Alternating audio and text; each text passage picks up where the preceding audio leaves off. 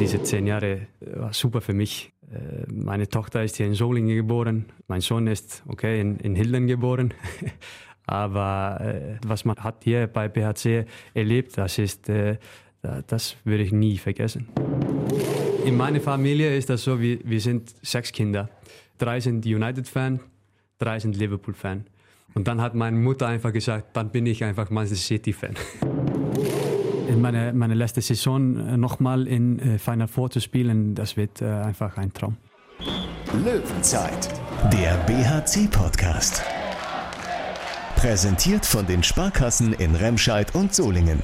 Weil es um mehr als Geld geht. Sparkasse. Die Sonne scheint, das Wochenende naht. Soll man noch über Handball reden, oder? ja, wir müssen ja, ne? Ja, und wir haben ja auch einen Gast. Aber erstmal sagen wir Hallo zum BRC Podcast. Thorsten Kabitz von 3SG hier. Das ist Thomas Tom Rademacher aus der Sportredaktion des Solinger Tageblatts. Ich grüße. Und unser heutiger Studiogast, The Iceman is back im BRC Podcast. Arno Togunasson ist bei uns. Herzlich willkommen. Hi, danke. Schön, dass du da bist. Lange her gewesen, ne, dass wir uns das letzte Mal im Studio getroffen haben. Ja, schon vier Jahre oder fünf Jahre. Bestimmt. Und schon zehn Jahre ist er mittlerweile beim BRC. Ob er sich das damals so gedacht hätte, werden wir ihn gleich noch fragen. Also, spannende Folge heute vor uns mit einem spannenden Gast. Auch der Frage, wie geht's weiter in Zukunft ab dem Sommer 2023. Bei Arnor werden wir alles klären in dieser Löwenzeit. Und wenn wir auch noch was anderes klären oder, oder decken wir den Mantel des Schweigens über die vergangene Woche? Nein, ich meine, es ist ja wirklich eine ganze Menge passiert seit unserer letzten Folge in dieser Powerwoche für den BAC. Gut, acht Tage, drei Spiele, null Punkte. Ist jetzt nicht das, was man sich als BAC-Fan gewünscht hätte, aber da war ja schon einiges dabei. Ne? Das Wiedersehen mit Sebastian Hinze, die verpasste Sensation gegen die Rhein-Neckar-Löwen, die so vorher keiner vielleicht für möglich gehalten hätte. Das Buzzer-Drama von Stuttgart und die verletzten Krankheitsmittel Misere gestern äh, gegen Erlangen. Also da ist schon einiges dabei, äh, was wir nochmal aufarbeiten wollen und überhaupt verhüllen wollen wir hier gar nichts, sondern höchstens enthüllen, Dinge ans Licht bringen und dafür freuen wir uns auf Fragen. Ich verweise gerne darauf, wir haben ab sofort auch eine eigenständige E-Mail-Adresse für diesen Podcast, nämlich bhc.radiorsg.de. E-Mail an bhc.radiorsg.de für alle Fragen, die wir zwei, Tom und ich, klären können, die wir an die Mannschaft weitergeben können. Gerne alles schreiben, was Ihnen euch da draußen unter den Nägeln brennt. Ja, Radio minus RSG oder zusammen? Nee, Radio Rissige einfach in einem durchgeschrieben. Okay, dann wissen in wir einem alle durch Bescheid. bhc.radiorsg.de in einem durchgeschrieben. Ja, dann äh, die werde ich eifrig weitergeben, die E-Mail-Adresse und bin gespannt, was dabei rumkommt. Ordentlich rumgekommen ist auf jeden Fall der BRC innerhalb der letzten Woche.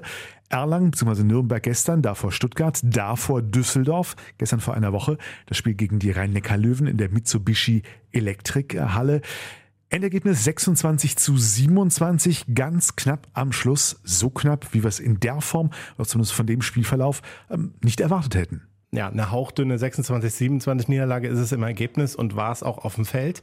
Einfach sehr, sehr ärgerlich, dass man gegen das, äh, ich zitiere da Jamal Naji, heißeste Team der Liga nicht einen Punkt geholt hat. Das war absolut möglich. Man hatte eine überragende Torhüterleistung äh, durch Peter Johannesson und ähm, ja, drei Sekunden vor Schluss kassiert man eben äh, das Tor zur Niederlage. Das ist natürlich auch einfach Pech. Äh, das muss man jetzt nicht überanalysieren. So ein Spiel kann man natürlich verlieren. Frage an Arno, wie war das Erlebnis Mitsubishi Elektrikhalle? Das war ja gewissermaßen Premiere jetzt für euch. Wie hat es sich angefühlt, da zu spielen? Ja, das war eigentlich super. Ich fand, die Stimmung war super und die Atmosphäre war, war für uns äh, sehr gut. Und äh, wir haben äh, eigentlich schon gut gespielt gegen eine sehr gute Mannschaft von rhein Löwen. Und äh, schon ärgerlich, dass wir haben nicht äh, ein oder zwei Punkte geholt haben. Hast du mit äh, Sebastian gesprochen am Rande des Spiels? Habt ihr euch ausgetauscht oder nur gesehen? Ja, wir haben ein bisschen nach dem Spiel gesprochen, ja. Hast du den Eindruck, es geht ihm gut? Ja, ja er fühlt sich gut da. Ja, den Eindruck kann ich teilen. Also äh, er wirkte guter Laune und auch im Gespräch mit den äh, Mannheimer Journalisten, das sind m, auch ein paar Mitgereiste gewesen, also drei oder vier Stück, ist er gerade extrem locker. Okay. Es läuft. Bin gespannt, ob er das dann immer über die gesamte Saison so durchbekommt und das so genießen kann. Ne? Denn die Fragen sind ja schon, äh, es sind manchmal andere Fragen auch. Ich, ich fand es ja. äh, ganz interessant, das zu beobachten. Ja, Fragen auf die Fra Fragen, die nicht so kritisch wie du, oder? Anders. Äh, also so, da kommen dann so Fragen wie, irgendwas, irgendwas, irgendwas. Und das hört man ja auch aus dem, äh, so neben dem Feld. Ah, sowas, ja, okay. sowas mag er ja gar nicht. Ne? Wieso hört man denn das, äh, was neben dem Feld passiert? Ne? Äh, aber das kam da gar nicht. Und dann sagte er, ach ja, hört man das? Und dann überspielt er das so ganz locker. Ich, ich fand es einfach interessant. So, aber nur das ist die Journalistenperspektive. Das kann man jetzt vielleicht dann als äh, Unbeteiligter oder nur als Zuschauer nicht ganz nachvollziehen, was ich meine. Aber ähm, ich habe da gerne äh, Mäuschen gespielt, um sozusagen, ja. Interessant fand ich ja, um nochmal meinem Klischee hier als äh, äh Boulevard-Experte in dieser Runde gerecht zu werden, dass ich bei dir gelesen habe, äh, Sebastian Hinz hat äh, sein Häuschen, sein altes Domizil in der Heimat in Wuppertal noch nicht irgendwie abgestoßen. Er hält es noch weiter. Ja, richtig. Ähm, er bleibt hier ansässig. Ich nehme auch an, wenn er, äh, wenn irgendwann das Kapitel Rhein-Neckar-Löwen abgeschlossen ist, wird er dann auch dauerhaft hierhin äh, zurückkommen. Also er hatte sich ja was aufgebaut und ähm, seine Frau arbeitet ja auch noch, ich meine sogar in Solingen und wird den Job auch nicht aufgeben. Vielleicht ist es dann jetzt halbtags oder sowas in der Art. Aber ich denke, das war auch nie geplant. Schauen wir auf äh, ja, das Spiel gegen Stuttgart. Wobei es gibt gewisse Parallelitäten natürlich, wenn wir jetzt auf die letzten beiden Spiele schauen, sowohl das Auswärtsspiel in Stuttgart als auch das in Erlangen. Vereinfacht gesagt, lange Zeit hat der BRC vom Ergebnis her das Spiel dominiert und es in der letzten Viertelstunde dann ja zweimal aus der Hand gegeben. Ja, tatsächlich. Also das ähm, rein sportlich war das natürlich äh, sowieso schon mal ärgerlich, was in Stuttgart passiert ist. Eine wirklich überragende erste Halbzeit gespielt, mit sechs Toren vorne gelegen, zur Halbzeit mit fünf vor. Und äh, man hat gedacht, das ähm, sieht auch sehr reif aus, äh, fand ich. Ähm, und ich dachte, das, das kriegt man jetzt auch ins Ziel. Aber es war dann eben so, Stuttgart hatte dann eine etwas bessere Phase. Der BRC fängt dann plötzlich an, Chancen liegen zu lassen, auch wirklich freie Chancen, sehr, sehr viele, so dass es sich anfühlte, als hätte man Angst davor, das Spiel zu verlieren, als sei das irgendwie im Kopf. Ne? Ähm, das war natürlich nicht so gut. Dann lag man sogar hinten, weil man auch noch im Positionsangriff phasenweise dann sehr, sehr schlecht gespielt hat. Äh, plötzlich man mit zwei hinten, stemmt sich aber nochmal gegen die Niederlage. Es schien dann wieder alles gut zu werden. Dann kriegt man echt ein paar böse Entscheidungen. Also auch ein Kreispfiff gegen Noah Bayer fällt mir da ein, wo ich gedacht habe, wow, also, also schon sehr, sehr knapp im Kreis, wenn. Und ja, dann kam diese Buzzer-Entscheidung am Ende und die setzt der, dieser ganzen Spiel natürlich die Krone auf. Kannst du es für den interessierten Laien nochmal in Kurzform sozusagen, äh, äh das, was da jetzt ja auch die Diskussion im Nachgang auslöste, nochmal kurz aufarbeiten? Es gab einen Stürmerfall von Stuttgart. Das ist äh, unstrittig, zumindest, dass es gepfiffen wurde, ist unstrittig. So, BHC im Ballbesitz, Linus Arneson nimmt den Ball auf. In dem Moment hört man, das kann man auch, wenn man sich nochmal auf Sky die Wiederholung anguckt, äh, auch hören, in dem Moment hört man dann den Auszeitbuzzer, den Michael Schweikart, der Trainer von Stuttgart, betätigt. Also definitiv betätigt er den Buzzer, während der BRC schon in Ballbesitz ist, nach dem Pfiff. So, äh, jetzt gibt es zwei Möglichkeiten. Es passiert unabsichtlich und man glaubt ihm auch, dass es unabsichtlich ist. Dann müsste der BRC mindestens Ballbesitz kriegen. Wenn er de facto in den gegnerischen Angriff reinbuzzert, gibt sogar sieben Meter äh, für den BRC und für ihn eine rote Karte. Aber egal ob sieben Meter oder Ballbesitz, der BRC spielt danach um den Sieg, das ist sicher. Aber was passiert dort? Sie erkennen das nicht. Die Schiedsrichter sagen, okay, ist eine Auszeit für Stuttgart. Und der technische Delegierte offenbar auch am Schluss. Also zumindest ist er hingegangen, haben, die haben geredet und die Entscheidung war äh, Auszeit für Stuttgart. Was definitiv falsch war. Es war eine der krassesten Fehlentscheidungen, die ich ähm, ja, lange gesehen habe.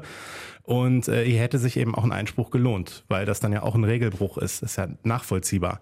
Aber es war in dem Moment eben so, Stuttgart hat dann eben die Auszeit bekommen, hat einen letzten Angriff noch, plötzlich droht wieder die Niederlage für den BRC und Stuttgart trifft mit dem letzten Wurf zum 27-26 und äh, schlimmer kann es ja eben nicht laufen. Tags drauf dann die Mitteilung auch seitens des BRC, äh, ja, dass man es versäumt habe, äh, da an der Stelle den, den Einspruch einzulegen, der nötig gewesen wäre, dass es vom, vom Spielgericht sozusagen, vom Schiedsrichter noch direkt mit in den Spielbericht mit aufgenommen wird. Du bist da näher dran. Woran lag das? Wer, wer hat es versäumt oder warum hat man das? Weil dass das eine strittige Entscheidung ist, war doch, glaube ich, schon unmittelbar nach dem Spiel allen klar. Ich kann mir das vielleicht denken, wer das gemacht hat, aber der BRC hat halt nicht veröffentlicht. Ich würde den Namen jetzt hier nicht nennen wollen. Äh, der Punkt ist eben der, dass, dass man es äh, vergessen hat oder nicht dran gedacht hat oder vielleicht sich hat auch einreden lassen, na, das ist eine Tatsachenentscheidung, da ist sowieso nichts zu machen, äh, unterschreibt man einen Spielbericht sozusagen. Ne? Oder ich glaube, man muss den kodieren, nennt sich das in der Bundesliga, aber das ist ja egal. De facto ist es so, man muss einen möglichen Protest ankündigen, ob man den dann durchzieht oder nicht. Dafür hat man dann 72 Stunden Zeit. Muss man dann nicht machen, aber man muss einen möglichen Protest ankündigen. Hat man nicht, in dem Moment wird das Ergebnis amtlich. Und das hat man verpatzt. Das ist natürlich wirklich ein schwerwiegender Fehler. Da gibt es aus meiner Sicht keine zwei Meinungen drüber. Unterm Strich, was ist ärgerlicher? Diese Auseinandersetzung über diese Buzzer-Geschichte oder dass ihr einfach vorher das Spiel aus der Hand gegeben habt und überhaupt in diese Situation dann gekommen seid, dass es nochmal so eng wurde zum Schluss? Wir haben, wie Tom gesagt hat, wir haben erste Halbzeit sehr gut gespielt. Äh, Abwehr und Angriff. Wir haben eigentlich keinen Fehler in, in, Angriff gemacht. Jedes Mal haben wir Tor gemacht und äh, sieht sehr gut aus. Aber in zweiter Halbzeit, äh, dann fangen die Stuttgarter zwei Gegenstorstore äh, zu machen und ja, und dann haben die ein bisschen Selbstvertrauen bekommen und äh, dann kam die Halle mit und äh, ja, und dann am Ende waren wir zwei Tore hinten und trotzdem kommen wir zurück und war schon unentschieden 15 Sekunden vor Schluss und äh, ja, dann kam diese Theater am Ende und äh, ja, ich möchte nicht zu viel sagen hier in, in, in dem Podcast, äh, aber das ist Jahr 2022 und das äh, sollte nicht so passieren. Wir haben diese Technology und äh, das ist meine Meinung und äh, die anderen können eine andere Meinung haben, aber so ist das. Ja, das ist ein ganz entscheidender Punkt, finde ich auch.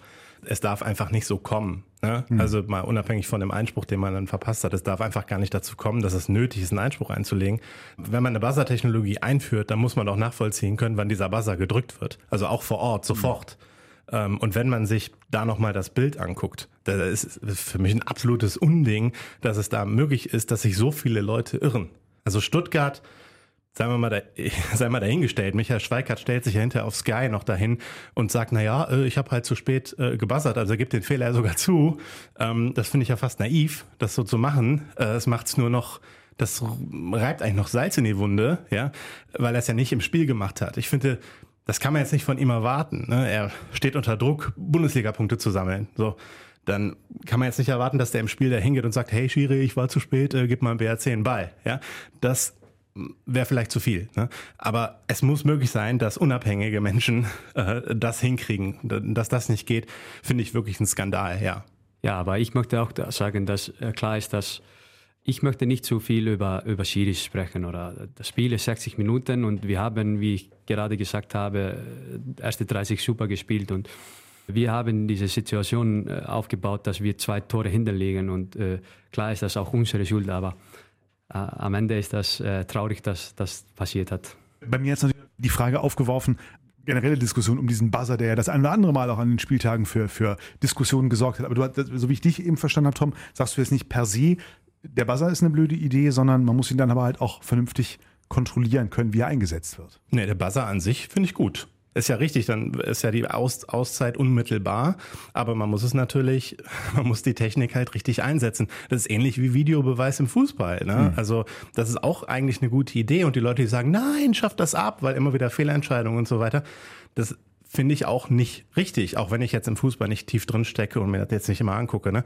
Aber ähm, grundsätzlich finde ich es richtig, wenn man alles dafür tut, die korrekte Entscheidung zu treffen. Sagen wir es einfach so. Und dafür ist der Buzzer, glaube ich, eigentlich gut. Ja, nur es ist halt noch nicht ganz ausgereift. Den Buzzer möchte ich aber nicht verlieren, auf gar keinen Fall. Und was Arno eben gesagt hat, da bin ich auch absolut bei. Es gibt halt zwei Seiten von dem Spiel. Das eine ist halt die sportliche. Man darf gar nicht mehr in die Situation kommen, dass am Ende das ganze Theater, wie du es nennst, möglich ist. Aber das Theater für sich alleine ist für mich halt dann doch der Aufreger des Spiels. Da führt kein Weg dran vorbei. Nicht ganz führt uns der Weg äh, natürlich noch am äh, gestrigen Abend vorbei. Also wir hatten die zwei wirklich knappen Ein-Tore-Niederlagen, beide jeweils mit 26 zu 27 aus BRC-Sicht gegen die Rhein-Neckar-Löwen, gegen Stuttgart. Gestern Abend dann stand am Ende eine 30 zu 27 Niederlage in Nürnberg gegen den HC Erlangen. Allerdings auch da ja, ich glaube 7 zu 2 lag der BRC nach einer Viertelstunde vorne, hat auch zur Pause geführt. War es vergleichbar mit dem Stuttgart-Spiel oder äh, halt auch eben nicht aus deiner Sicht? Es war ein ähnlicher Spielverlauf, ja. Also in der ersten Halbzeit hat Erlangen ja auch überhaupt nicht stattgefunden. Also ich fand die auch noch schlechter als Stuttgart in der ersten Halbzeit. Aber es ist nicht ganz vergleichbar, denn der BRC hatte deutlich mehr angeschlagene Spieler. Äh, so eine kleine Erkältungswelle ist durch die Mannschaft gegangen. Ich hörte auch, äh, es gab eben auch einen Corona-Fall, wobei das ja im Prinzip jetzt fast gleichzusetzen ist sozusagen, kann halt nicht spielen. Einige Spieler waren eben erkältet auf der Bank. Bei Linus ging es gar nicht, außer für zwei sieben Meter Lukas Stutzke äh, angeschlagen und auch ähm, Tom Kore Nikolaisen auch waren überhaupt nicht im, im Vollbesitz ihrer Kräfte.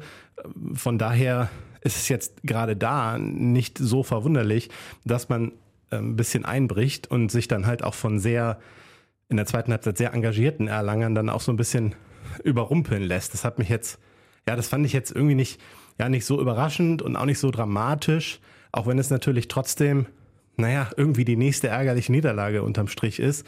Aber man hat sich da schon aufgebäumt und kam auch wieder zwei Minuten vor Schluss noch für einen Sieg in Frage. Da stand es nämlich wieder unentschieden.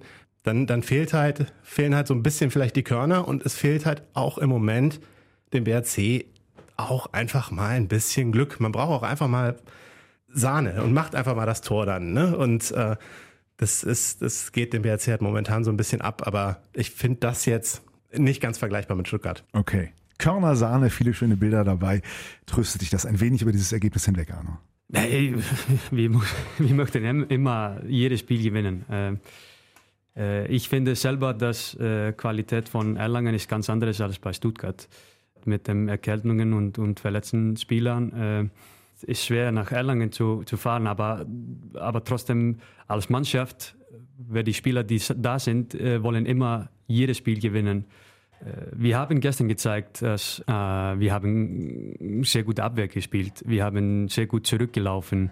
Äh, das haben wir vor dem Spiel gesprochen, dass jeder Spieler läuft zurück äh, und gibt 120 Prozent, wenn er zurückläuft. Und das haben wir gestern gezeigt. Und in die Abwehr und, äh, und äh, Christopher Rutek hat sehr gute äh, freie Würfe genommen und äh, das hat uns äh, viel geholfen in der ersten Halbzeit. Äh, und dann äh, in zweiter Halbzeit, dann hat Erlangen eigentlich gezeigt, dass die haben ein bisschen breitere Kader als wir gestern gehabt, äh, wegen unserer Erkältungen und verletzten Spieler. Deswegen haben Erlangen gewonnen. Ich finde und meine Meinung ist, dass wir haben eigentlich gut gespielt gestern und das, so ist das und wir müssen einfach weitermachen und dann kriegen wir Punkte. Ich bin 100% sicher. Wenn wir so trainieren wie letzte Woche und äh, wir, wir haben gespielt, erste Halbzeit gegen Stuttgart und gestern erste Halbzeit gegen Erlangen und die ganze Spiel gegen, gegen rhein löwen dann habe ich keine Sorgen, dass wir keine Punkte holen. Die Punkte kommen auf jeden Fall. Man muss ja auch sagen, gegen Erlangen hat man ja auch auf das Tempospiel, außer jetzt Gegenstoß, also erste Welle hat man gemacht, klar, aber zweite Welle, schnelle Mitte hat man gegen Erlangen ja kaum gemacht, was ja auch ja, mit den fehlenden Wechselmöglichkeiten, äh, denke ich, in Zusammenhang steht. Ähm, von daher beraubt man sich ja einer eigenen Stärke auch noch absichtlich, um halt über die 60 Minuten zu kommen. Also von daher, das ist, muss man schon ein bisschen die Kirche im Dorf lassen, was diese, was das Ergebnis betrifft, zumindest, denke ich. Also halt mal fest, 4 zu 12 Punkte nach acht Spielen war nicht das, was man sich vielleicht vorgestellt hat vor ein paar Wochen, aber es muss jetzt noch keiner von Krisenstimmung beim BRC reden oder ähnlich. Nee, auf gar keinen Fall. Äh, äh, klar wollten wir mehrere Punkte haben, aber was wir haben gezeigt, äh, letzte Spiele, dann kommen die Punkte.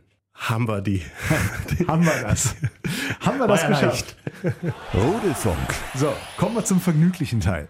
Und freuen uns endlich mal wieder Arno Gunnarsson bei uns als Gast zu haben, um auch ein bisschen nachzuhören, wie es ihm so geht, wie es ihm ergangen ist die letzten Jahre und ja inzwischen ja ein Jahrzehnt, 2012 zum BRC gekommen. Ich habe eingangs schon gesagt, hast du damals, als du 2012 gekommen bist, in dieses komische bergische Land gedacht, dass es dich hier so lange hält?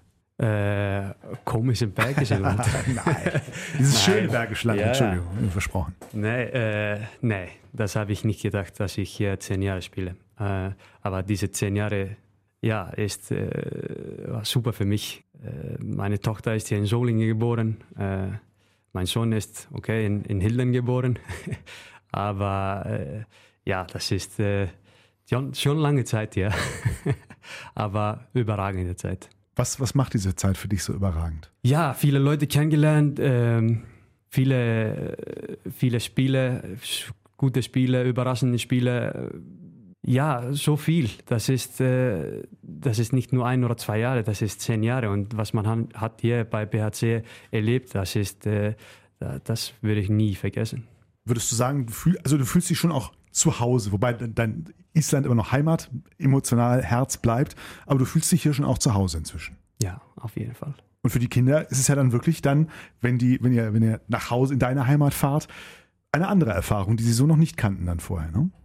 Ja, ähm, meine Tochter ist jetzt zehn Jahre alt und äh, sie, sie kennt nichts anderes als hier zu wohnen. Und wenn wir nach Island im Sommer äh, fliegen und eine Sommerferien haben, dann, dann ist das wie einfach wie Ferien für sie. Das ist einfach so wie Urlaub. Und äh, sie, wenn wir zurückkommen, dann ist das zu Hause.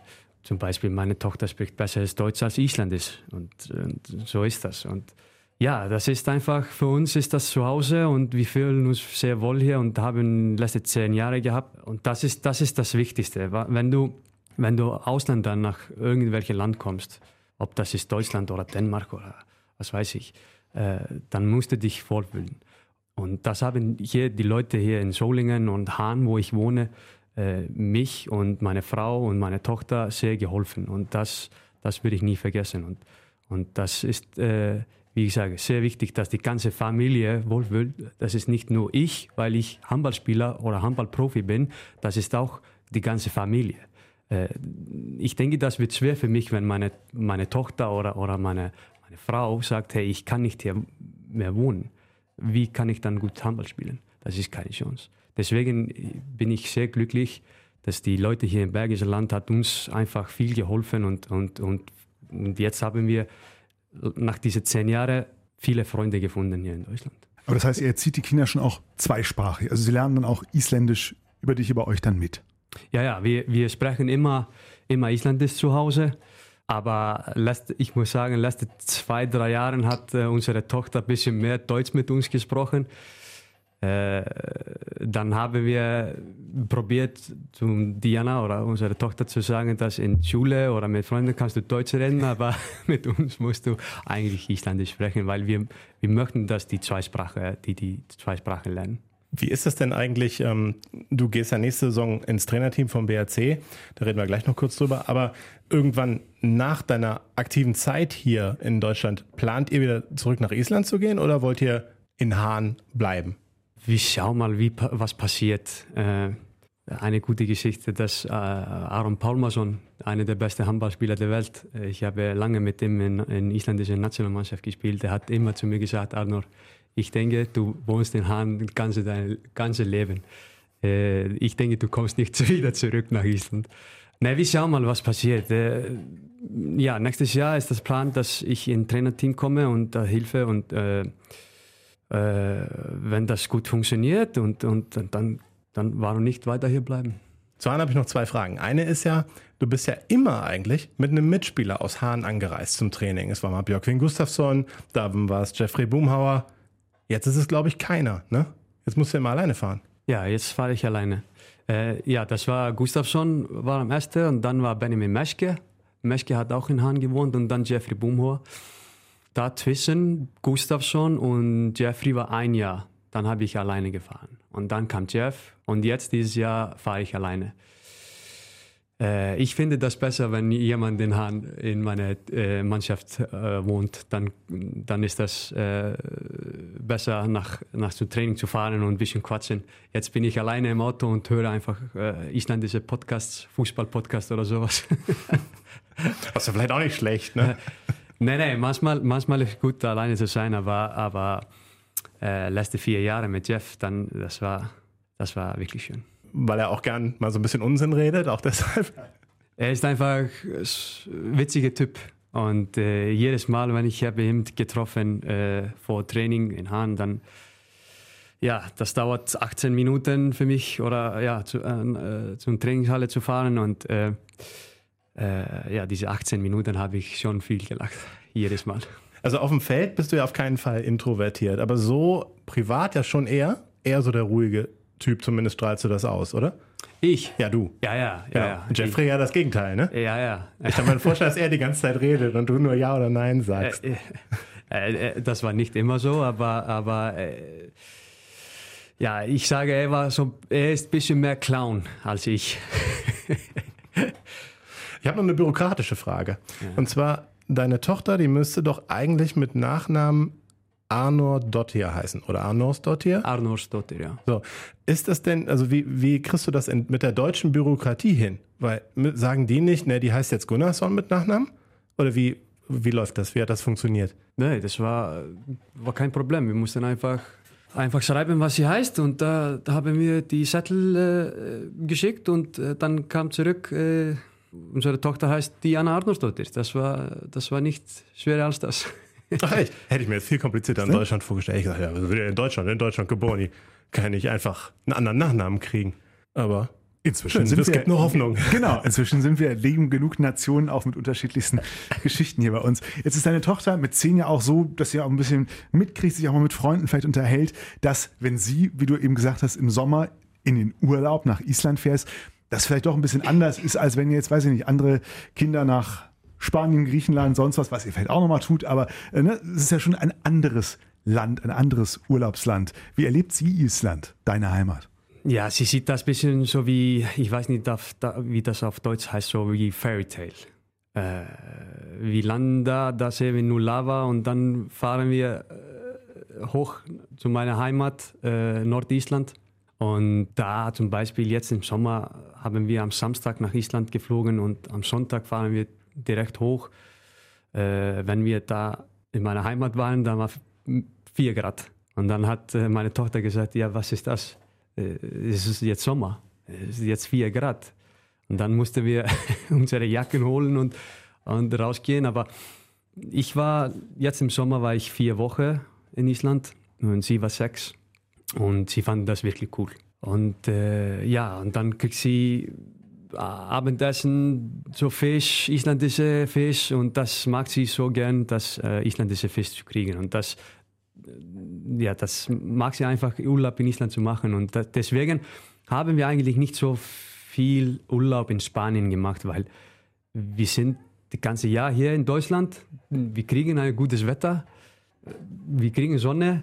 Und dann ist das manchmal gut, einfach zu abkühlen und äh, nach Island zu fliegen und in 15, 10, 15 Grad ungefähr und keinen Stress wegen die Hitze zu haben. Auch ein interessanter Aspekt des Klimawandels. Ja, absolut. Ja. Interessant, wir haben jetzt total Angst vor der Kälte ne, im Winter. Was berichten denn deine Quellen so, äh, äh, Tom? Normalerweise hast du ja über unsere Gäste immer so ein paar Insider-Infos aus der Mannschaft, aber du hast schon erzählt vorab, so ganz so viel gab es diesmal nicht bei Arno rauszuholen. Ja, vielleicht möchte sich keiner mit Arno mehr anlegen, weil er nächste Saison ins Trainerteam kommt. Ja, das könnte sein. Wir kriegen ein bisschen Problem dann. ja, aber also mir wurde gesagt, er ist ähm, ja genug gestraft als Manchester United-Fan. Das äh, scheint schwer zu wiegen momentan. Äh, momentan äh, läuft okay. Äh, besser als letzte Jahren. Ja, ich bin ein riesen, riesen United-Fan und äh, seit ich vier Jahre alt war, dann war immer Manchester United äh, und die Spieler, die, die Manchester United gespielt haben, äh, ja, sind meine Helden. Paul Scholes und äh, Peter Schmeichel zum Beispiel, einfach überragende Fußballer. Und äh, einfach geiler Club eigentlich. Wenn du das sagst, ich, also ich sage auf jeden Fall besser als City, als Verein. Ja, ja, ja. Ja, habt ihr nach Manchester gekommen? Ich? Ja, äh, nee, ich, ich, war noch nie in, äh, also ich war mal in London, aber ansonsten habe ich von England nichts da, gesehen. Wenn du da hinkommst, dann denkst du, das ist nur ein Verein in, in, in, in City. Das ist nur Manchester United. Ah, wirklich? Ja. Ich frage mich, warum äh, Oasis, äh, ist eine meiner also absoluten Lieblingsbands aller Zeiten, warum die denn bitte Manchester City-Fans sind. Das äh, habe ich mich immer gefragt. Das weiß ich nicht. Ja. Aber meine Mutter ist Manchester City-Fan. also irgendwie. ich weiß nicht, warum meine Mutter Manchester City-Fan ist, aber in meiner Familie ist das so, wir, wir sind sechs Kinder. Äh, drei sind United-Fan, drei sind Liverpool-Fan. Und äh, oft war das so, wenn Manchester United gegen Liverpool gespielt haben, dann war schon Streit zu Hause. Mhm. Äh, mein Vater ist United-Fan und dann hat meine Mutter einfach gesagt, dann bin ich einfach Manchester City-Fan, weil City früher war keine Mannschaft. Die haben in zweiter Liga gespielt. Und äh, deswegen hat meine Mutter gesagt, ja, ich bin City-Fan. Ja, die sind so künstlich aufgepumpt, so wie Leipzig so, ne? Ist das, oder ist das ein Hinkt der Vergleich jetzt? Nein, Torst, du weißt. Ich glaube nicht. Aber äh, ich erinnere mich, wir haben ja, ihr habt doch einen neuen Premier League-Experten, ne? Mit Peter Johansson, den haben, von dem haben wir noch gehört. Er ist West Ham? Ja, er ist West Ham-Fan. West Ham United-Fan. Ja, wie kann, wie kann man West Ham, West Ham äh, Das wollte ich gerade sagen, genau diese Frage haben wir hier auch gestellt und keine Antwort darauf bekommen. Wie wird man West Ham United-Fan? Ja, scheint einfach zu passieren. Vielleicht, vielleicht hat einem das als Kind das Wappen oder so mal gefallen beim, beim, beim FIFA-Spielen oder so. Ich, ich wollte gerade sagen, ich, ich, kenne West Ham United nur durch das äh, FIFA-Game meines Sohnes. Ah. So, so, sehr bin ich raus bei dem Thema. Ich habe hier noch eine Frage ja. und äh, zwar unklar sei es, wer denn äh, der Experte für Ernährung in der Mannschaft ist. Ob das jetzt Chore ist oder du. Was hat es denn damit auf sich, Arno? Äh, ich habe einen äh, Nutritionist in Island äh, angerufen, weil äh, man wird nicht jünger und äh, man braucht gute Ernährung. Und irgendwann äh, habe ich ihn angerufen und, und, und, gefragt, ob er mich helfen könnten, weil wenn man zum Beispiel Fußball guckt oder, oder, oder Interview hört, dann haben die Fußballer Ernährungsplaner jeden Tag. Und äh, dann habe ich irgendwann gedacht, hey, äh, ich bin schon alt jetzt und ich brauche etwas, etwas Neues. Dann habe ich äh, ihn angerufen, wir haben ein bisschen zusammengesprochen und dann hat er so eine Idee für mich gehabt und äh, ja, und dann habe ich das äh, angefangen zu machen und äh, das hat mir schon geholfen, äh, wegen meiner Hüfte zum Beispiel. Äh, äh, ich habe schon Probleme mit meiner, meiner Hüfte letzten drei Jahren und äh, das hat mir schon geholfen. Was Core sagt, ist einfach, ich weiß nicht, ob der äh, Nutritionist ist, aber die Nutritionist, was ich äh, gesprochen hat, dann hat er gesagt, dass äh, was ich mache, ist schon richtig. Also äh, Core meint aber wirklich da, also viel darüber zu wissen, ja? Und er meint, du machst irgendwas falsch. Nein, nein. Das ist, ich, ich finde immer gut, mit, äh, wenn andere Leute haben andere Meinungen und dann können wir zusammen sprechen. Äh, er hat andere Meinung, meine Nutritionist hat andere Meinung. Und ich habe einfach probiert äh, zu machen, was meine Nutritionist in Island äh, gemacht hat für mich. Und äh, jeder kann machen, was er will. Ja, das ist wohl richtig. Aber das heißt, du hast schon bestimmten, deinen, deinen Speiseplan ein bisschen darauf eingestellt, dass du bestimmte Sachen isst oder nicht mehr isst? Oder also jetzt nichts mit Pülverchen irgendwie, Nahrungsergänzungsstoff oder sowas? Äh, nein, das ist, äh, der Nahrungsplan heißt Makros. Äh, dann äh, kriegst du einen Plan von äh, Nutritionist. Äh, dann muss ich äh, jeden Tag messen, wie viel Kohlenhydrate, Fett und Ko Protein am Tag ich muss essen. Mhm. Das hilft und wenn man guckt, was die, die zum Beispiel die Fußballer machen, in Premier League oder, oder in Deutschland, dann haben die schon Nutritionisten, dass die, die helfen. Und ich habe mich selber gefragt, warum habe ich das nicht früher gemacht? Das ist eigentlich sehr wichtig, dass wir als Sportler und Profisportler richtig essen und was du in deinen Körper reinsteckst. Wir können, wir können nicht alles, alles essen, das, das hilft nicht. Und deswegen ist das besser aufpassen, was du, was du machst. Und äh, deswegen bin ich ein bisschen sauer, dass ich habe das nicht früher gemacht, wenn ich 24 oder 23 Jahre alt war. Glaubst du, das kommt im Handball insgesamt noch zu kurz, dieses Thema Ernährung? Also mittlerweile wird ja alles auch im Handball immer mehr professionalisiert. Äh, es gibt einen eigenen Athletiktrainer, war ja auch nicht immer so im Handball. Ne? Also da war der BRC, glaube ich, mal ganz vorne dabei, mhm. Äh, einen Athletiktrainer zu installieren. Und ähm, auch jetzt äh, ist das Trainerteam, wird ja auch immer breiter, auch beim BRC und bei anderen Vereinen. Wird immer mehr spezialisiert, aber fehlt Ernährung da noch tatsächlich? Ja, ich denke schon. Äh, aber was wir jetzt in dieser Saison äh, machen, ist, äh, vor jedem Spiel äh, kriegen wir so ein Kohlenhydrate-Getränk, äh, sorry, äh, vor dem Spiel. Und nach dem Spiel kriegen wir auch Proteinshake. Das ist das erste Mal, dass wir das machen bei BHC. Und ich denke, das ist ein gutes Zeichen, dass, und wie du sagst, ich denke, in Zukunft äh, dann wird das so, dass äh, jeder, jeder Team hat irgendwelche Nutritionist oder sowas wie im Fußball, auf jeden Fall. Hat man denn früher auch mal wirklich einfach so, naja, zwischendurch mal einen Cheeseburger reingeworfen und so weiter, auch als Handballprofi? Oder war man da doch disziplinierter? Äh, nein, äh, manchmal äh, war das so, äh, im Bus nach dem Spiel haben wir Pizza bestellt oder sowas, aber jetzt äh, dieses Jahr kriegen wir gutes Essen äh, von Hotel äh, nach dem Spiel, so Spaghetti Carbonara oder Spaghetti Bolognese oder irgendwelche sowas, das viel Kohlenhydrate und Protein ist. Äh, Und das ist der wichtigste für Handballspieler, wenn du 60 Minuten gespielt hast, dass du äh, sofort äh, deinen Körper auffüllst. Und, äh, und das ist besser als, wie du sagst, ein Cheeseburger von McDonalds oder sowas. Dann kriegst du eigentlich so ja, richtige Essen in deinen Körper.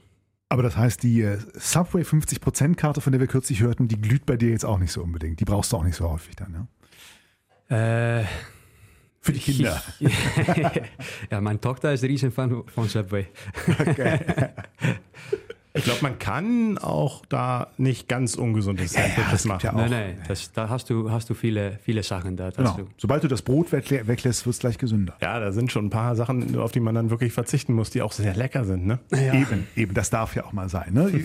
Die meisten guten Ernährungspläne sehen ja auch Möglichkeiten vor, dass man trotzdem noch Spaß hat beim Essen. Stichwort Trainerteam. Was soll, was wird, was ist besprochen? Was wird deine Rolle? Was soll deine Rolle ab Sommer 2023 beim BRC werden? Äh, ja, der Plan ist, dass ich äh, ins Trainer Trainerteam komme. Das ist äh, äh Jamal und Per zu helfen mit dem Videoanalyst. Äh, auch dazu im Training äh, mit dem Außen und irgendwelche so Scouting in Skandinavien. Ja, das, das, das ist das, was wir haben zusammengesprochen und wir schauen mal, wie, wie das wird. War das deine, kam die Initiative von dir aus? Ist der Club auf dich zugekommen? Wie, wie hat sich diese Idee entwickelt? Ja, Club hat, äh, Jörg Pöster hat mit, mit mir gesprochen, ob ich das äh, machen möchte. Und äh, dann habe ich äh, schon überlegt. Äh, und äh, ich finde das sehr, sehr gute Idee. Ich bin, wie wir haben gerade gesagt, das zehn Jahre bei BRC. und ich habe schon Erfahrung als Spieler Klar, nicht so wie als Trainer, aber das lernt man. Ich denke, ich, ich könnte schon etwas äh, reinbringen für, für, für BHC, für die Spielern und, äh, und auch helfen äh, mit dem, mit dem äh, Videoanalyse für äh, Jamal und Per. In dieser Zeit ist das nicht nur einfach ein Spiel zu gucken und fertig. Jetzt ist das äh, viele, viele Spiele, was man muss einfach gucken, jede, jede Aktionen, jeder Schritt eigentlich und äh, dann braucht man äh, mehrere Leute. Dass du jetzt nach der Saison aufhören wirst als Aktiver, das war aber sowieso so geplant. Also das ging von dir aus, hast du gesagt, so jetzt ist mal Schluss? Ja, äh, ich habe schon Probleme mit meiner rechten Hüfte. Letzte drei Jahre äh, und das wird immer schlimmer und schlimmer. Und ich merke schon, dass äh, ich bin nicht schnell, wie ich war vor und nach dem Spiel oder Training habe ich schon viel Schmerzen. Und äh, deswegen habe ich irgendwann gesagt, dass jetzt reicht das. Das ist einfach zu viel, zu viel Schmerzen. Und ich denke, das muss, du musst einfach auch sehen, wenn du auf, aufhören möchtest, dass du nicht einfach weiterspielst und dann kannst du gar nichts, gar nichts helfen. Dann musst du einfach entscheiden, hey, ich denke besser, dass du machst etwas anderes als auf dem Spielfeld stehen mit Schmerzen und du kannst nicht mehr laufen. Äh, dann ist das besser, einfach zu aufhören.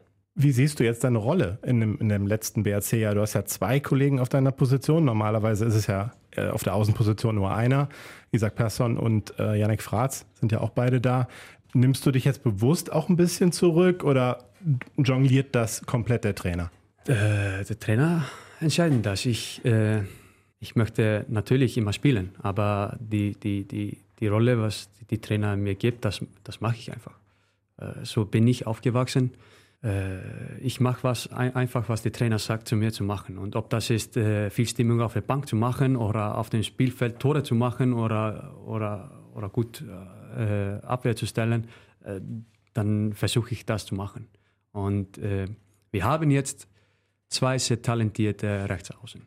Und jetzt ist Isaac, Isaac Persson auch da, ein Schwede. Weißt du, er wohnt erstes Mal im Ausland und er braucht Zeit. Und äh, ich bin da auch da zu helfen, eben im Training oder, oder, oder nach dem Training mit ihm ein bisschen zu sprechen. Äh, und äh, ja, und ich denke, dass ich habe die Rolle auch gut genommen. Und äh, und mit Janek äh, hat er schon hier vier Jahre gespielt und äh, hat schon immer sich gesteigert. Und ich hoffe in, in Zukunft die, die zwei äh, sehr gut für die BHC spielen können. Also gehst davon aus, dass du sie dann ja auch vor allem coachen wirst nächstes Jahr. Ja, natürlich. Und ich sehe das einfach so, dass wir haben äh, sehr, zwei sehr gute Linksaußen und, äh, und zwei sehr gute, talentierte Rechtsaußen. Und ich freue mich wirklich, mit dem alle vier zu, zu arbeiten nächstes Jahr, weil alle vier haben schon Potenzial, wirklich, wirklich gut in Bundesliga zu spielen. Und äh, da, so sehe ich das. Klingt das komisch, wenn ich das sage? Ich habe gerade parallel, ich suchte, ich erkläre nicht was, ich suchte gerade was im Internet parallel und habe mir Bilder von Arno angeguckt. Klingt das komisch, wenn ich das sage? Ich sehe dich ja jetzt hier live neben mir. Ich finde, du siehst besser aus als vor ein paar Jahren. äh, Athletischer, nicht. fitter, gesünder? Doch, finde ich schon, wenn ich mir so ein paar alte Bilder von dir angucke. Nimm es einfach als Kompliment so hin. Ja, danke. Ja, Moment mal, du hast Bilder von Shabba Switch offen. Eigentlich suchte ich nämlich gerade parallel, das wollte ich eigentlich nachgucken, nach der Spielerdatenbank von Arno Gunnarsson, äh, nach der Tore-Statistik, wie viele es genau jetzt sind, die Arno sowohl für den BRC bzw. insgesamt ähm, gemacht äh, hat. In der ersten Bundesliga bisher 967. Also 967, das heißt noch 33 bis zum tausendsten Erstligator. Das ist doch ein Meilenstein, für den es sich zu kämpfen lohnt, diese Saison noch. Äh, ich möchte lieber zwei Punkte holen, als ich äh, oder mehr, äh, viele Punkte holen, als ich 1000 Tore für BRC machen. Ja, ja, aber wäre doch trotzdem schön. Ja, ja, aber ich möchte nochmal sagen, ich möchte viele Punkte holen als 1000 Tore. ja, ja, gut, das ist ja selbstverständlich. Ja. Wir Journalisten halt, ne? Ja. Wir hängen uns an sowas mal gerne auf. Ja, wir mögen sowas. Wir mögen Zahlen. Löwenzeit. Gelegenheit, weitere Tore zu machen, gibt es auf jeden Fall am 20. Oktober wieder. Dann ist erstmal Pokal angesagt gegen Frisch auf Göppingen. Ein Heimspiel. Ja, man sagt das ja dann so schön. Anderer Wettbewerb kann man sich dann mal darauf konzentrieren äh, und den Bundesliga-Alltag vergessen. Ja, stimmt ja auch irgendwie. Ich finde es cool, endlich mal wieder ein Heimspiel. Äh, in der Klingenhalle hat es jetzt lange nicht gegeben. Ich glaube, das letzte war direkt nach dem Aufstiegssaison 18, 19, ähm, als man die rhein löwen im Achtelfinale zugelost bekommen hat. Ausverkaufte Klingenhalle damals. Nach Verlängerung verloren, mega Spiel gemacht. Ähm, auch eine coole, äh, sehr, sehr schöne Erinnerung, finde ich. Ähm, und das bin ich gespannt, ob man das dann irgendwie ja wiederholen kann und diese Pokal-Euphorie dann auch äh, äh, atmosphärisch gegen Göppingen äh, auf die Platte bekommt. Und ja, wenn man da mit dem Sieg da äh, rausgeht, dann es bringt das ja auch ein bisschen Schwung, finde ich, äh, zurück äh, oder auch ein bisschen Selbstvertrauen zurück, ähm, dass man ja hoffentlich jetzt nicht ganz verloren hat, weil man mal viermal vier Niederlagen kassiert hat, aber ähm, Siege helfen ja immer, um dann auch ähm, positiv weiter in den Liga-Alltag zu gehen. Siehst du das auch so, dass das Pokalspiel eine gute Gelegenheit ist, sozusagen aus dieser den Restart dann wieder einzuleiten? Ja, natürlich. Äh, ich sehe, Pokal ist immer Besonderes. Da hast du einfach ein Spiel. Wenn du gewinnst, dann bist du weiter. Wenn du verlierst, dann bist du raus. Und äh, das ist äh, schon anderes, wenn, wenn, man, wenn man Pokal spielt. Dann, dann weißt du, du hast noch vier Spiele, dann bist du in äh, Final Four. Äh, das ist so, wo wir das sehen. Wir haben Final Four gespielt, das war wirklich schöne Geschichte. Äh, das war äh, äh, unglaubliche Atmosphäre in, in, in, in Hamburg. Äh, viele PHC-Fans haben äh, nach Hamburg gekommen. Klar war das am Ende traurig, aber, aber wir haben trotzdem da gespielt und, und, und wir haben da gezeigt, auch damals, das ist ganz andere Mannschaft jetzt, als äh, wenn wir haben Final Four gespielt. Aber trotzdem ist das äh, schön für die, für die, die, die jüngeren Spieler zum Beispiel, das zu erleben. Und deswegen ist das äh, Pokal schon anderes und Besonderes. Wenn die Alten dann noch vom Final Four erzählen. Ja, wäre auch, du hast immer gesagt, das war eins deiner Highlights beim BRC überhaupt, diese Teilnahme am Final Four. Wäre auch mal ein netter, netter Abschluss als Aktiver, ne? da, da nochmal dabei zu sein. Dann ja nicht in Hamburg, sondern in Köln. Ja, äh, natürlich. Äh, das wird äh, in meiner meine letzte Saison nochmal in Final Four zu spielen, das wird einfach ein Traum für mich. Auch für, für mich, für BHC in, in Final Four zu spielen, nochmal, das wird auf jeden Fall ein Traum. Kleine Trivia-Frage. Ähm, wer vom BHC war damals schon dabei in Hamburg? Mhm. Ja, Hier, ähm, ne? Und ja, ja, auch. Genau. So. Fabian Gutbrot. Genau. Und Christopher Rudek. Und Arno Gunnarsson natürlich. Ja. Ich würde sagen, kein anderer, ja. Aber das ist nur so aus dem Kopf. Frisch auf Göppingen nicht die dankbarste aller Aufgaben, aber der Pokal hat ja seine eigenen Gesetze bekanntlich. Ja, äh, frisch auf Göppingen gerade auch wieder so ein bisschen besser in Schwung gekommen, haben sich jetzt auch äh, für die Gruppenphase des Europapokals qualifiziert. Ähm, im Hin- und Rückspiel Lemgo besiegt. Ich glaube dann auf die Gesamt, äh, auf, dem, aufs Gesamtergebnis mit zwei Toren Unterschied gewonnen. Hinspiel hatten sie gewonnen mit vier, Rückspiel mit zwei verloren. Ähm, das gibt ein bisschen Schwung in der Liga. Haben sie auch ganz knapp mit einem Tor äh, gewonnen gegen Gummersbach. Also da ist jetzt so ein bisschen, nachdem die auch nicht besonders gut in die Saison gekommen sind, sicher äh, auch ein bisschen Erleichterung da, dass man merkt, ja, wir sind jetzt, wir kommen langsam in der Saison an. Und äh, die werden natürlich hier nicht hinkommen, um äh, einfach im Pokal auszuscheiden. Äh, von daher ja, äh, keine einfache Aufgabe. Und die gibt's für den BRC natürlich im Moment auch einfach nicht, weil gerade wenn man verliert, völlig unabhängig davon, wie man sich fühlt, muss man halt immer erstmal den Bock wieder umstoßen und merken, hey, wir können auch, äh, wir können auch Spiele gewinnen. Von daher, ich denke, sehr, sehr spannendes Ding. Ich glaube auch nicht, dass das irgendein ähm, Kantersieg wird für eine Mannschaft. Ich glaube, das wird bis zum Ende sehr, sehr eng bleiben und dann ist die Hoffnung eben da, dass der BRC auch nochmal ein bisschen Spielglück am Schluss eben hat. Arno nickt. Ja, ich hoffe auch. Nee, wie ich habe gesagt, dass äh, wenn wir die guten Sachen mitnehmen von den letzten drei Spielen und äh, wir packen das zusammen in, in, in, in ein ganzes Spiel, dann, dann habe ich äh, keine Sorgen. Jetzt hast du so vorgelegt, Tom, es, es schreit ja förmlich nach einem Tipp schon heute, ne? Das ist noch zu früh dafür. Für den Pokal? Ja. Ja. Ich sag mal 36 zu 34 nach Verlängerung.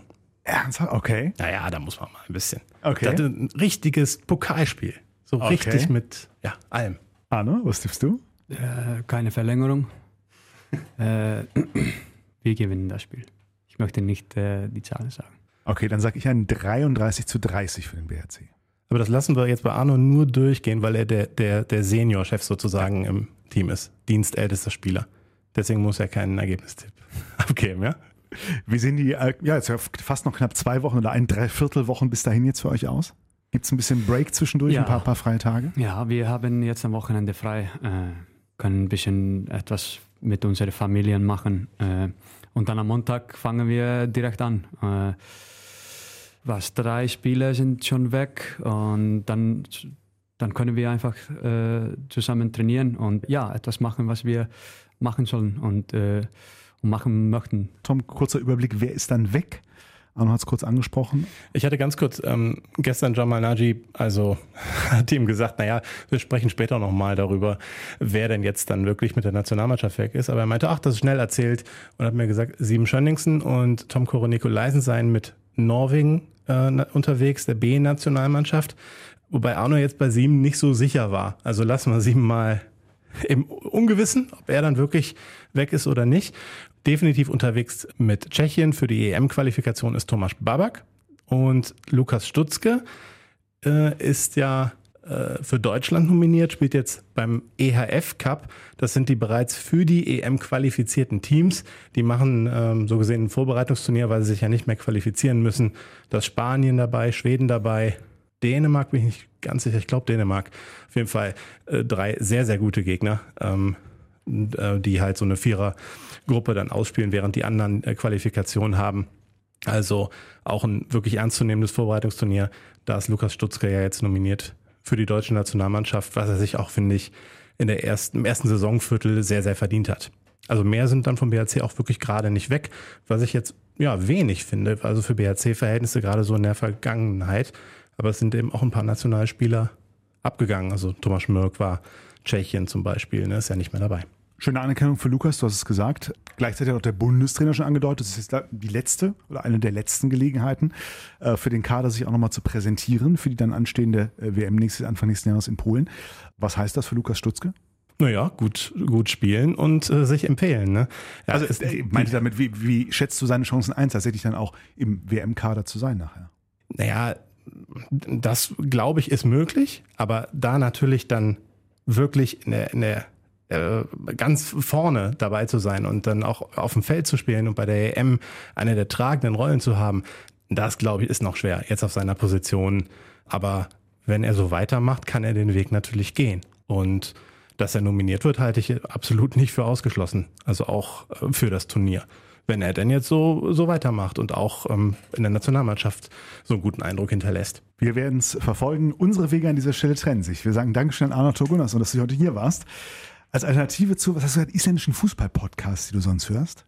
Ja, das ist einfach äh, über Premier League und. Äh, Ach so, okay. Ja, ja. Aber die sprechen manchmal über die deutsche Bundesliga. Auch. Ah, okay.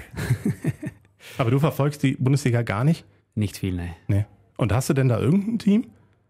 Ich habe vorgestern mit äh, Tim Nordhoff gesprochen. Ich wollte Äh. das fragen, ja? Okay. Und dann habe ich äh, zu ihm gesagt, ich denke, ich werde immer mehr und mehr Köln erfahren. Ich weiß nicht warum. Zieht er dich in seinen Bann? Äh, nein, ich, ja, vielleicht. Vielleicht. Nee, ich, früher, wenn ich nach Deutschland kam, dann habe ich in äh, Bittenfeld gewohnt äh, und das ist neben Stuttgart. Dann war ich schon ein bisschen Stuttgart-Fan. Äh, da, früher haben auch sehr gute Isländer in Stuttgart gespielt. Und dann habe ich hier zehn Jahre gewohnt und welche Mannschaft muss ich ja, Fan sein? Und dann habe ich überlegt, ja, warum nicht Köln? Schöne Stimmung. SSVG Hahn. Äh, du meinst in erste Bundesliga, oder? Ja, ja, ja. Ähm, Das also, dauert noch ein paar Jahre. Wenn die Christoph Kramer Tribüne im Walderstadion steht und in Solingen sich mal was tut in Sachen, ja, Ja, die, die SG Solingen-Hahn. ja Möglich? möglich. In der Bundesliga. Ich freue mich drauf. Der Bergische FC. Oh, oh, oh, oh, oh. Wir schweifen ab, wir schweifen ab. Arno, danke dir sehr. Alles Gute für dich, für die Familie und äh, Tom dir auch privat alles Gute. Das war die Löwenzeit Ja, für heute. Thorsten, ja. BHC, bhc.radiorsg.de. Ich sage es gerne nochmal, unsere Mailadresse für Fragen. Und wir sagen bis dann, bis nach der Länderspielpause. Dann hören wir uns auch hier wieder. Macht's gut. Ciao. Ciao. Löwenzeit, der BHC-Podcast. Präsentiert von den Sparkassen in Remscheid und Solingen. Weil's um mehr als Geld geht. Sparkasse.